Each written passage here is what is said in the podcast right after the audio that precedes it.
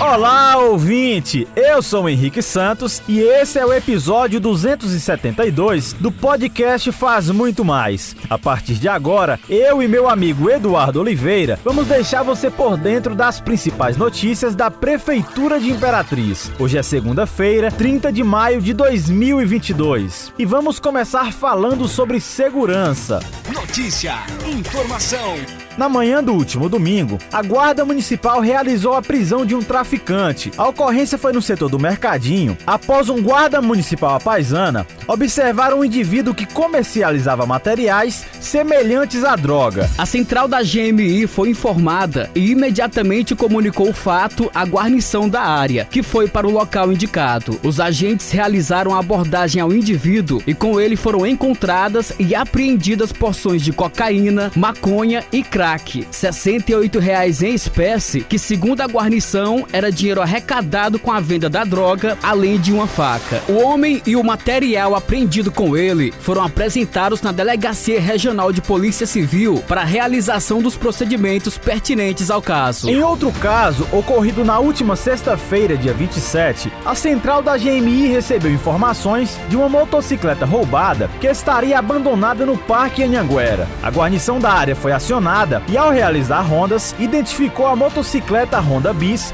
cor branca. O veículo foi apresentado na delegacia de Polícia Civil, de onde foi restituído ao proprietário. De acordo com o comandante da Guarda Municipal de Imperatriz, Josenildo Ferreira, as ocorrências de apreensão de drogas e recuperação da motocicleta roubada ganharam destaques por retirar das ruas os entorpecentes e traficantes e recuperar um bem adquirido com sacrifício. E falando agora sobre infraestrutura, a Prefeitura de Imperatriz, por meio da Sinfra, já trabalha na recuperação de vias que dão acesso às praias, mesmo sem o período oficial de veraneio estar definido. De acordo com o titular da Sinfra, Fábio Hernandes, nessa segunda-feira, a equipe inicia a preparação do trecho para receber bloqueteamento no acesso à Praia do Meio, no Porto do Curtume. Fábio ressaltou que o objetivo da gestão é garantir segurança, infraestrutura e conforto aos frequentadores da Praia do Meio e do Curtume.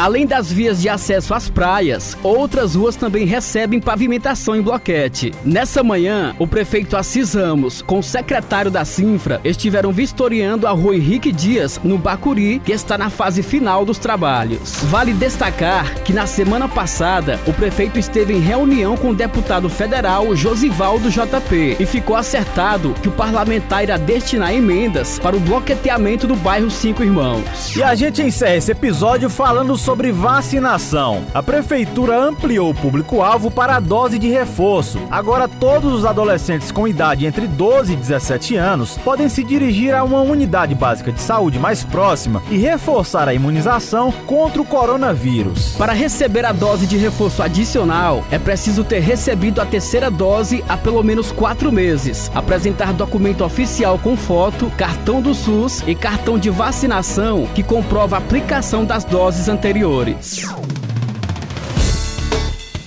E aqui encerramos o podcast Faz Muito Mais da Prefeitura de Imperatriz. Agradecemos a sua atenção, lembrando que esse e outros episódios você pode acessar no portal imperatriz.ma.gov.br barra podcast, redes sociais e principais plataformas de streaming.